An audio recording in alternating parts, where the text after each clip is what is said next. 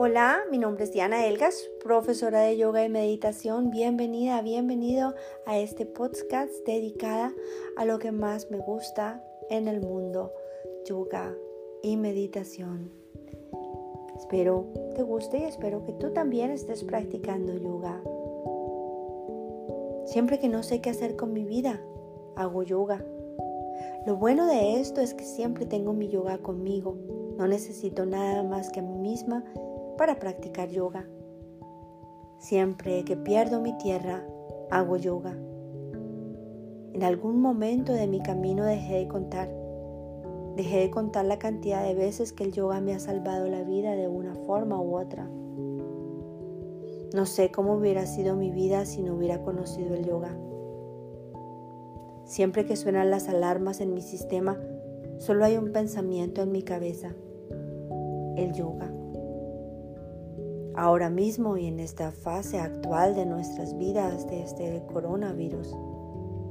El yoga para mí es la piedra que me sostiene, me da el agarre para que no me caiga. Estoy agradecida desde el fondo de mi corazón que el yoga haya llegado a mi vida. Bueno, el universo sabe exactamente lo que es bueno para nosotros y de vez en cuando nos guía en la dirección correcta con un libro, con una llamada, con lo que sea. Mi cuerpo y yo somos adictos al yoga, una adicción maravillosa que me acerca, me hace crecer, me hace muy bien, me lleva más lejos, me apoya y me recuerda una y otra vez que tengo este cuerpo que cuidar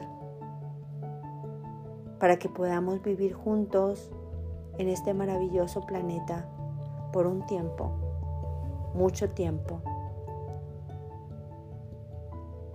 para vivir con salud y armonía. Es precisamente este amor por el yoga lo que incorporo a mi formación y educación superior. Quizás el yoga te ha llamado durante mucho tiempo.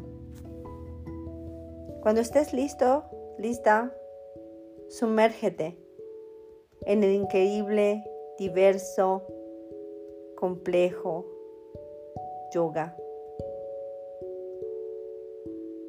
Veamos juntos qué puede hacer el yoga por ti. Por mí ya he hecho muchas cosas Espero que tengas una bonita práctica de yoga, que aprendas mucho. El yoga es importante para mí, lo puede ser para ti. Namaste, nos vemos en el próximo podcast. Chaolín.